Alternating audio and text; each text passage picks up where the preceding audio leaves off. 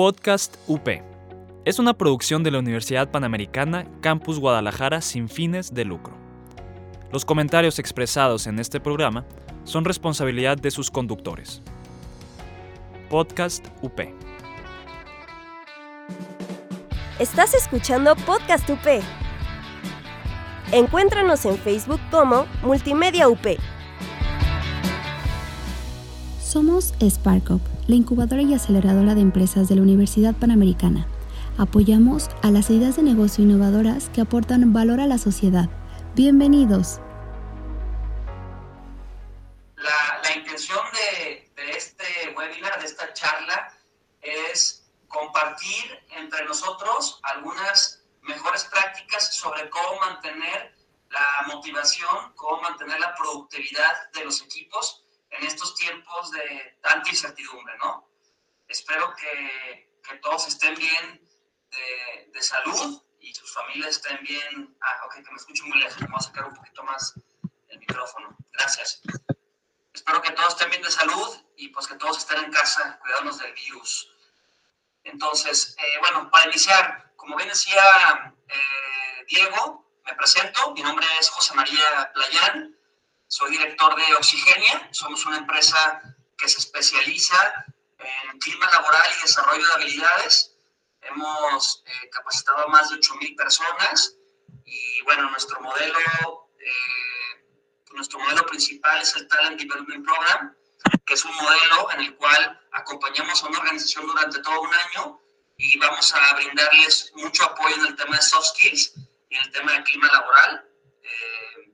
Eh, eh, hemos trabajado este, este programa con empresas como Mazda, eh, Ferrero, Hotel Holiday Inn, entre otros, ¿no? Y bueno, eh, presentarme, soy egresado de la Universidad Panamericana, estudié Administración y Mercadotecnia allá en la UP, y pues muy, muy orgulloso, orgullosamente upeciano. hablando sobre un poquito sobre la trayectoria, Fui presidente de Empresarios Jóvenes de Coparmex, trabajé para la FIFA en Argentina, entre otras cosas, ¿no? Y bueno, eh, esto es para presentarnos. Me gustaría así entrar de lleno en nuestro tema del día de hoy.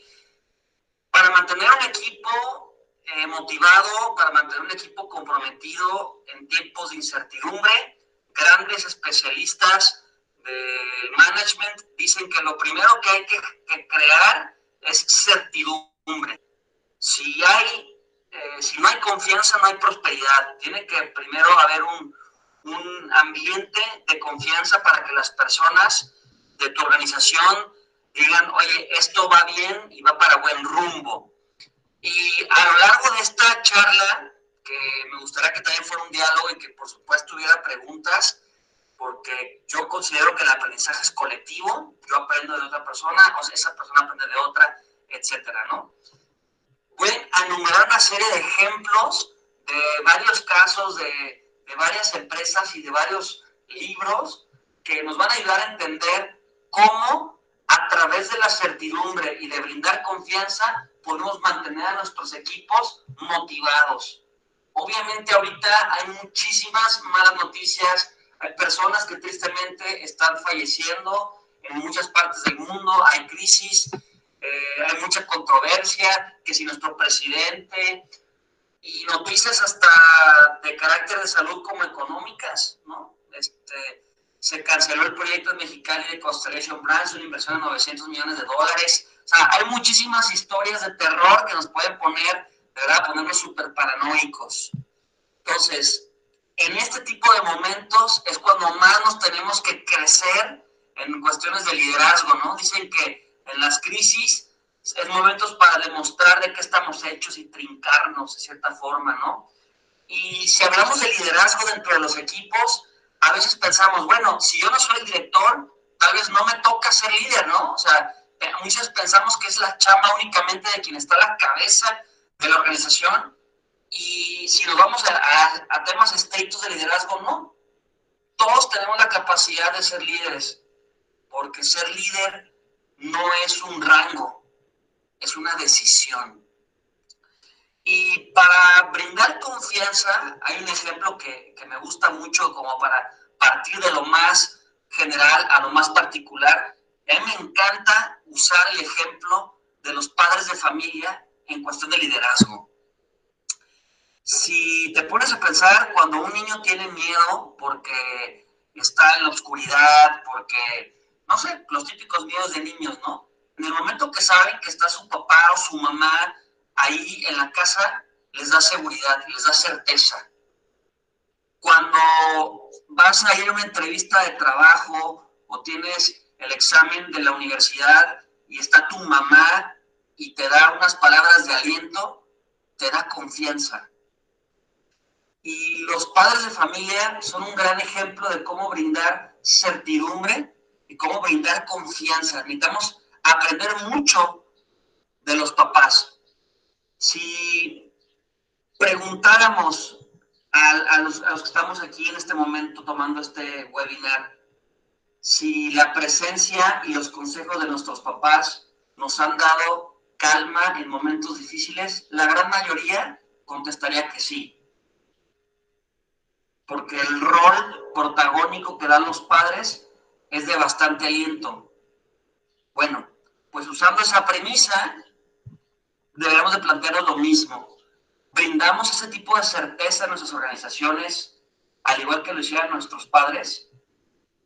Y ahorita que hay mucha incertidumbre, que hay muchos, muchas empresas que están apenas queriendo salir a flote, que tenemos organizaciones que están despidiendo personal porque no saben cómo le van a hacer en la crisis, me gusta mucho eh, usar el ejemplo de una organización que se llama Next Jump, que se dedican a software y cuestiones de tecnologías de información, y su CEO, eh, Charlie Kim, estableció una política de empleo por vida, o sea, empleo for life, ¿no?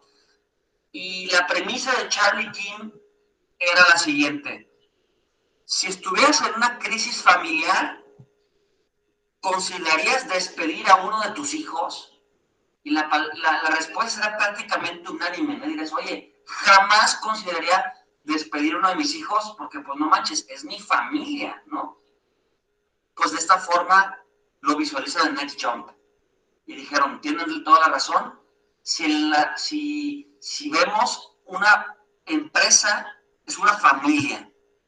Entonces, ¿por qué consideras despedir a alguien que es parte de tu familia? Por lo tanto, Next me estableció una política que dice así, si te contratan en Next Jump, tienes garantía de empleo por vida, técnicamente hablando.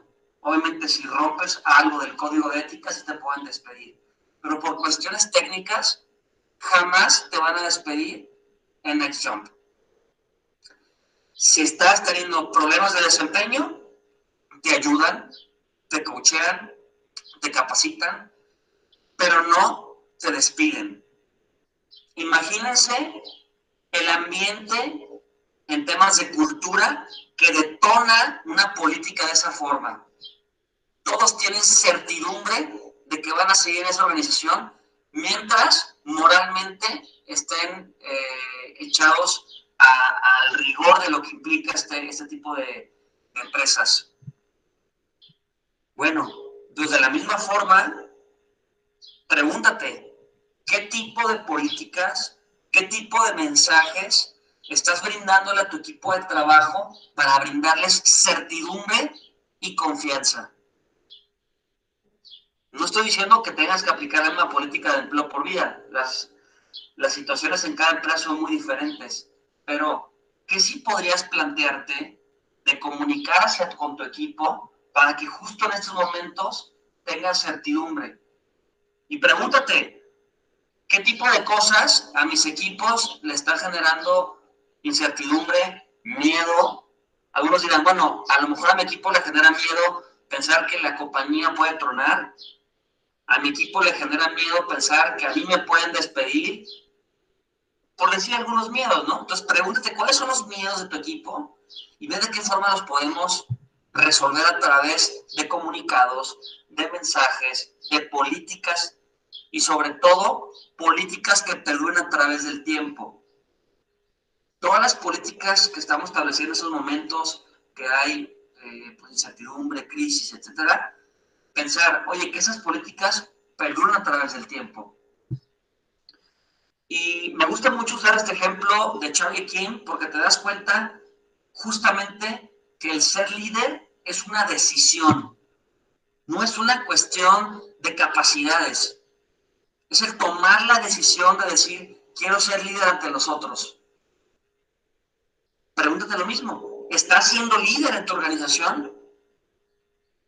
Y si la respuesta es no, probablemente la solución la encuentras en tomar la decisión de ser líder.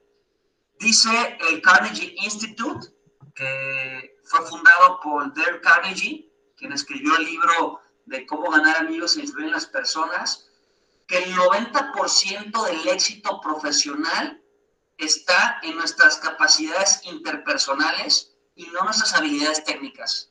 O sea, la manera en cómo nos relacionamos, nos relacionamos con otras personas, la manera en cómo nos, pues nos llevamos de cierta forma, de forma interpersonal, cómo negociamos, cómo damos feedback, que ahí está el éxito profesional.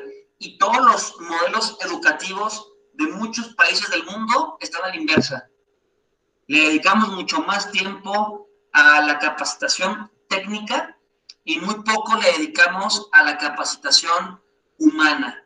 Bueno, en estos momentos se necesitan líderes humanos, humanistas, que vean por la dignidad de la persona y que digan, oye, sé que ahorita son momentos difíciles, sí, vamos viendo cómo lo logramos todos juntos. Hablando de cómo lo logramos todos juntos, hay una, una empresa que se llama One Ilmer, que el fundador es Bob Chapman, y me encanta lo que ellos hicieron cuando cayó la recesión en 2008 de, Estados Unidos. Bob Chapman, eh, en la empresa Warren Miller, que de hecho él escribió un libro que se llama Everybody Matters, Todos Importan. Bob Chapman es una empresa, bueno, Bob Chapman es el director de Barry Miller, que es una empresa de manufactura en Estados Unidos. En el momento que cae la crisis, la recesión en 2008, la empresa pierde de la noche a la mañana el 30% de sus ventas. Te hablo de en menos de 24 horas. Para una empresa de manufactura, ese es un gran problema. Es tronarte el modelo y no puedes sostener los costos de operación. Se junta el consejo de administración y empiezan a hablar de despidos. Empiezan a decir, oigan, pues está muy eh, difícil la situación, tenemos que despedir y tenemos que ahorrar 10 millones de dólares traduzcanlo a pesos, y ahora que está a 25 pesos, ya se verán este, cómo era la dimensión del problema, ¿no? Todo lo que había que ahorrar. 10 millones de dólares como empresa. Deciden los consejeros que hay que despedir personal. Y en ese momento Bob Chapman se pone en contra. Y dicen, no, no y no. Oye, pues entonces, ¿cómo le vamos a hacer? No podemos ahorita mantener a la empresa. Bueno, Bob Chapman se porta muy enérgico en decir, claro que no, no voy a despedir a mi equipo. Y empieza a pensar y les dicen, denme unos días y les propongo una solución. Al paso de los días, Bob Chapman se reúne nuevamente con el consejo y le dice, ¿sabes qué? Me acabo de dar cuenta de algo. Que si necesitamos ahorrar 10 millones de dólares, es preferible que suframos todos un poco a que muy pocos sufran mucho. Y establece una política en la compañía donde toda la empresa, desde la persona que ayudaba a la limpieza hasta el director general, tenían que tomarse forzosamente cuatro semanas de vacaciones sin goce de sueldo. Los cálculos lo habían sacado de esta forma, pensando en que si toda la organización les dejaban de pagar un mes podían llegar a ese ahorro colectivo, ¿no? Pero lo interesante de esto fue cómo Bob Chapman anunció la medida. Reunió a su equipo de trabajo, a toda la fábrica, y les dio el comunicado. Pero el comunicado lo dio desde el punto de vista de dignificar a persona y, y el plano económico pasó a segundo término. Bob Chapman les dijo justamente lo que mencionaba hace unos momentos. Es preferible que suframos algunos un poco y no muchos demasiado. Y, no pocos demasiado. Establece esta política y la empresa, obviamente, hay, hay personas que no se pueden quedar una, un mes sin sueldo. Por lo tanto, los, los cómo serán los siguientes. Tenés que tomarte a lo largo del siguiente año cuatro semanas de vacaciones sin goce de sueldo. No tenían que ser consecutivos los días y tú puedas elegir cuándo tomabas tus vacaciones. El resultado de haber establecido esta política fue tan poderosa que después de un año el ahorro fue del doble. Fueron 20 millones de dólares lo que ahorraron, porque se creó tanto un dinamismo de colaboración y de unidad que los directivos seniors que tenían más ahorradito negociaban con las personas que no podían quedarse tantas semanas sin goce de sueldo. Y decían, oye, ¿sabes qué? De tus cuatro semanas, yo me tomo una de las tuyas y yo descanso cinco semanas para que tú únicamente descanses tres. Y se creó un ambiente de colaboración entre toda la organización porque hicieron de la crisis una oportunidad para todos. O sea, en lugar de decir, es el problema de la dirección y de la empresa, se convirtió en un reto colectivo. Y todos dijeron, oye, ¿cómo le vamos a hacer? Porque entre todos necesitamos ahorrar 10 millones de dólares. Fíjense cómo cambia el concepto, cómo cambia la empatía de una organización cuando en lugar de decir, oigan, vamos a despedir a tantas personas sin que ni siquiera se les considere su voz, Aquí le dieron la vuelta al problema y lo convirtió en un reto colectivo. En estos momentos sucede de la misma forma. Que, oye, estamos teniendo problemas para vender. Oye, que tenemos parada la operación porque no somos un giro eh, estratégico de acuerdo a las políticas del gobierno y tenemos que frenar la operación. Oye, tengo un equipo de trabajo que están nerviosos, que no saben qué hacer, que estamos desesperados todos en nuestras casas porque no podemos salir en lugar de crear monarquías y de tomar decisiones unilaterales, consensa tu equipo, haz una lluvia de ideas con ellos, los partícipes del reto y que no sientan ellos que son el primer obstáculo que habrá que despedir o de cortar cuando necesite bajar el telón. Obviamente, obviamente, habrá momentos en los que tengas que tomar decisiones difíciles y unilaterales. Definitivamente, no, no estamos diciendo que, que todo hay que consensuarlo con el equipo. Habrá decisiones que no. Pero qué diferente sería brindarle esa motivación a tu equipo a través del consensuar y de generar ciertos retos colectivos. Si quieres mantener la motivación de tu equipo en tiempos de incertidumbre, hazlos que se sientan tomados en cuenta y sobre todo, hazlos sentir que vamos a salir adelante de esta situación.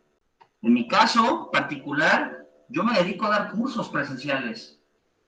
Ahorita no podemos dar cursos este, presenciales porque no podemos reunir personas en un mismo salón. Lo primero que hicimos fue tener una reunión del equipo, les platiqué lo, lo, lo, desafiante de la situación. Les platiqué sobre la información financiera de la empresa. Afortunadamente teníamos ya varios proyectos pagados y anticipos y pues no nos las dimos afortunadamente tan críticas en cuestiones de, dinero, pero sí les, sí les platicaba de que, oigan, si esto no mejora, en varios meses vamos a poner una posición muy difícil y crítica. ¿Qué hacemos? ¿Qué hacemos? Sale una lluvia de ideas y lanzamos tres iniciativas digitales. Una es eh, las coffee sessions, que es como tipo las mañaneras, en la cual es microlearning, son capacitaciones de 15 minutos eh, para los, los, miembros de un equipo. La empresa nos compra el paquete y les vamos a dar 10 sesiones de coffee sessions, que son sesiones de 15 minutos. Por ejemplo, tres consejos para manejar el estrés, cuatro elementos para inteligencia emocional, bla, bla, bla, ¿no? Ese fue un, un servicio que sacamos. El otro fue un online training program, que son tres capacitaciones digitales sobre resiliencia, inteligencia emocional y medición del tiempo. Y si contratas las tres, te damos un 3x2. Y el otro es tanque de oxígeno de 60 minutos. Es una videollamada, una manera, este, una manera de hacer coaching grupal en la cual dirigimos una dinámica para levantar la moral y el ánimo. Digo, no es que esté haciendo el comercial, pero por platicarles lo que en este caso nosotros dijimos fue, oye, no nos podemos quedar parados, cruzados de brazos, necesitamos reinventar el modelo y crear soluciones digitales que se puedan aplicar. La gran ventaja fue que lanzamos esas iniciativas y en los primeros 3, 4 días cayó la primera venta. ¿Saben el bienestar que le dio al equipo la noticia de que había caído la primera venta? Fue un, no manches, sí se puede. Entonces, planteémonos dentro de nuestros equipos qué tipo de estrategias tenemos que crear para dar buenas noticias al equipo. ¿Qué podemos hacer para brindar momentos felices de satisfacción cuando ahorita está predominando la incertidumbre y otras cosas? Eh, si hablamos sobre liderazgo, que es algo muy eh, empírico y que muchas veces liderazgo también es una decisión, tenemos que plantearnos lo siguiente. ¿Estás contagiando a tu equipo de trabajo que haya un ambiente de que se ama lo que se hace? Es decir, a nuestro equipo de trabajo nos apasiona nuestro core business. Son preguntas difíciles, pero en momentos como hoy que tenemos este virus enfrente de nosotros, son buenos momentos para que nos planteemos justamente preguntas de este tipo, porque el mundo necesita gente que ame lo que hace. Y fíjense qué interesante, si no amas lo que haces, probablemente la solución está en decidir querer amar lo que haces. Es una cuestión de actitud muchas veces. Sí, que en las empresas habrá momentos en los que haces cosas que no te gustan. Pues sí, obviamente hay cosas que no nos gustan. A mí lo particular, todo el tema de interpretación de estados financieros y todo el tema este, numérico, pues sí, no me apasiona. Me gusta más estar en contacto con la gente, me gusta más este, las citas comerciales, me gusta mucho andar en la calle, andar vendiendo. Y sí, habrá cosas que no me gustan hacer, pero no por eso ya voy a decir, oye, no me gusta lo que hago, ¿no? Plantéate de esa forma, eh, ¿qué es lo que te apasiona? Y en ese sentido, los japoneses tienen un concepto que se llama Ikigai, que significa eh, nuestra razón de ser, que lo voy a escribir en el chat para que todo el mundo lo pueda googlear y puedan encontrar, y tal le ponen Google Images, Ikigai. Ya lo escribí, listo. Ahí está el concepto, Ikigai. Lo que dice este Ikigai, y voy a aprovechar este, nuestras herramientas digitales, voy a usar el iPad a manera de pizarrón. Lo que dice este modelo del Ikigai es que hay que unir cuatro universos para encontrar el propósito de tu vida, que es la misión, la pasión, la profesión y la vocación. Y es que tanto tú como tu equipo de trabajo se planteen cuatro cosas. Uno, ¿qué es lo que tú deseas? ¿Qué es lo que sabes hacer muy bien? ¿Qué es por lo que están dispuestos a pagarte? ¿Y qué es lo que este mundo necesita? Si se fijan, el concepto del Ikigai está súper filosófico, pero al mismo tiempo es una gran eh, infografía que te ayuda a rápidamente unir cuatro universos que nos demos cuenta de si realmente estamos encontrando nuestra pasión y nuestra razón de ser. Obviamente será muy difícil que en una sola diapositiva lo encuentres, pero lo que sí puedes hacer es abrir tu mente, bueno, estar con los ojos abiertos a estas cuatro cosas, que lo tengas presente en tu día a día y que a través del servicio hacia los demás puedas encontrar si ahí está tu vocación, e incluso si ahí está la vocación de la empresa. Las grandes organizaciones que trascienden a través de los años, como dice el libro de Plas, que perduran, son las que encuentran un propósito claro y marcado más allá de generar dinero. Es generar riqueza en todos los sentidos, generar fuentes de trabajo, generar bienestar, generar autorrealización, etc. Y por eso me gusta mucho usar este ejemplo del Ikigai, porque nos da una, una radiografía sobre nosotros. Y hablando sobre cómo mantener el equipo motivado, quisiera decirles cuatro tips prácticos de cómo ser líder en tiempos de incertidumbre. Porque sobre todo en estos momentos creo que más que la teoría necesitamos prácticas, consejos muy fáciles de aplicar que nos ayuden a ser líderes en tiempos de incertidumbre. El primer consejo para ser líder en tiempos de incertidumbre es practica la empatía y practica la escucha empática. En esos momentos, más que nada, hay que tener reuniones con nuestro equipo de trabajo en one-on-one, uno a uno, y preguntarles, oye, ¿cómo te sientes? ¿Cómo has estado? Practicar la empatía, primer consejo. Dos, genuinamente preocúpate por el otro. En el momento que todo, eh, que todo tu equipo se da cuenta que genuinamente estás preocupado por ellos, que realmente te importa su bienestar más allá del rol que desempeñan dentro de la organización, el efecto dominó, es decir, el círculo virtuoso, se multiplica. Tercer tip, crea una visión de futuro en estos momentos que muchas empresas no saben qué es lo que va a pasar, crea una visión de futuro. Comunícale a tu equipo cuál es la visión de la organización para estar hacia el otro lado de la tormenta. Platícales, oigan, yo visualizo que van a estar difíciles las situaciones en estos meses, así y así y así va a estar, pero después de ciertos meses, si seguimos estas estrategias, para el final del año vamos a estar de este lado. Crearles una visión de futuro, que vean hacia dónde va el barco, que marcar brújula, ayudará mucho en estos tiempos. Y cuarto, reconoce y celebra a las personas.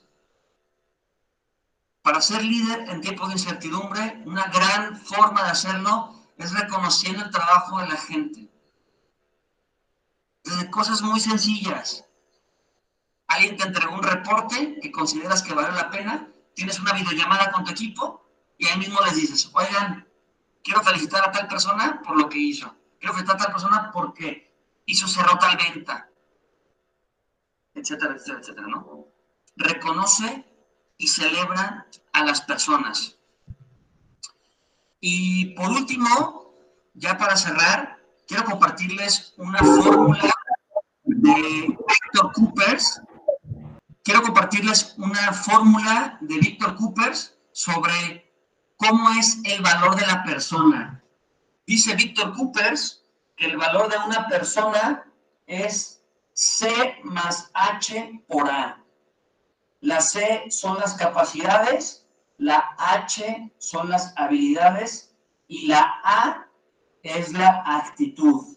La C y la H suman, pero la A multiplica.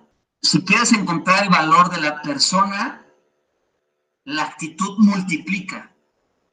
Los conocimientos y las habilidades, por supuesto que importan, suman, pero la multiplican. Las, la, la C y la H, los conocimientos y las habilidades, ya son un commodity. O sea, ya lo esperas de entrada. Pero la A multiplica. Las personas escogemos a nuestros amigos no por currículum, los escogemos por su manera de ser. La A multiplica. Y quisiera cerrar para abrir a un espacio de preguntas y respuestas preguntándonos lo siguiente. ¿Mi actitud multiplica?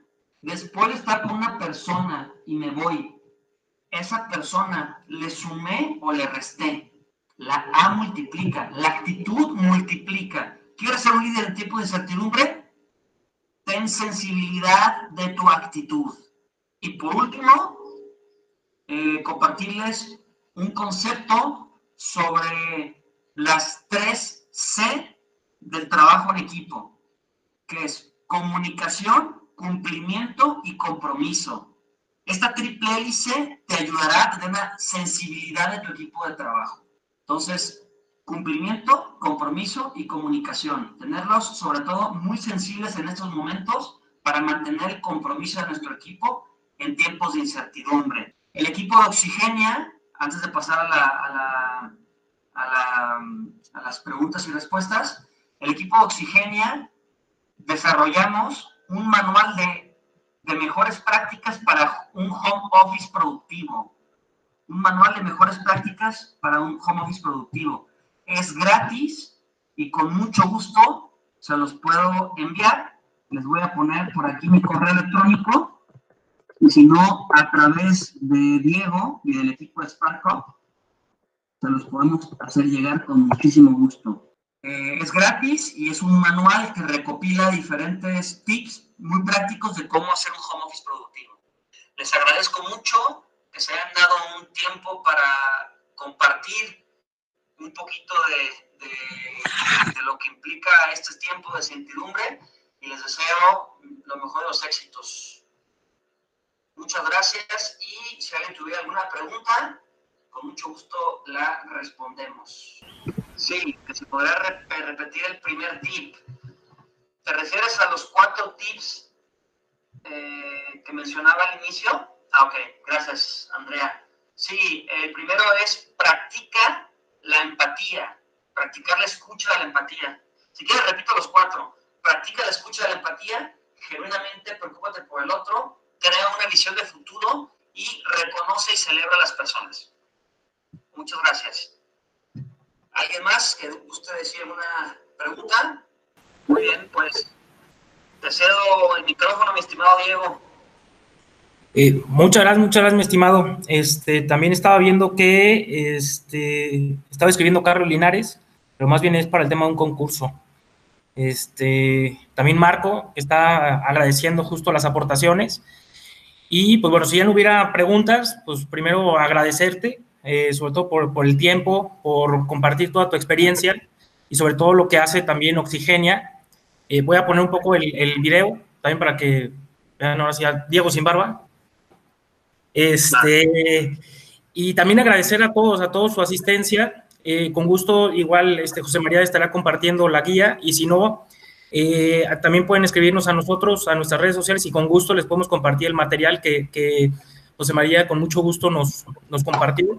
La verdad es que está súper completo y la verdad es que José María eh, domina bastante, bastante el tema, eh, sobre todo de equipos pues ya multidisciplinarios, ¿no? Tiene una amplia experiencia y pues sobre todo tomar todo el, conocimiento y la experiencia que nos compartió sobre los cuatro tips, este, sobre los libros que hay que leer, este, y pues bueno, si ya no hubiera alguna pregunta, ninguna, entonces agradecerle a Adriana Preciado por haberse contactado, también a Andrea Guadalupe, a Andrea Pérez, a Araceli Soto, a Carlos Linares, también a Diego Emilio Montaño, a Eduardo Morales, a Grisela, a Héctor, a Ivette Ruelas, a Jorge Ruiz, a Karen Manguiano, a Luis Alejandro Medina, Marco Elías Calderón, a María de Lourdes González Ochoa, a Montserrat Castillo, perdón, eh, a Sadi Melguem, a Verónica Reynoso y a Víctor Manuel Cervantes. Un fuerte abrazo. Encantado. Pregunta aquí, está De nada, Ivette, encantado. Eh, sí, con mucho gusto. Eh, son diferentes libros. Uno se llama Everybody Matters, Todos Importan, de Bob Chapman. Eh, el otro que mencionamos fue el de Dale Carnegie, Cómo ganar amigos e influir en las personas. y en lo personal, ahorita, ahorita uno que estoy leyendo que le recomendaría es de Robin Sharma, que se llama El líder que no tenía cargo. Está padre, por si les gusta también el tipo de, de, libros. Gracias y saludos. Deseo un excelente día y que todos estén bien de salud. Perfecto. Muchas gracias. Igualmente, que tengan un excelente día. Saludos. Escucha Spark Up. No te lo pierdas por Spotify. Estás escuchando Podcast UP. Encuéntranos en Facebook como Multimedia UP. Podcast UP. Es una producción de la Universidad Panamericana Campus Guadalajara sin fines de lucro. Los comentarios expresados en este programa son responsabilidad de sus conductores. Podcast UP.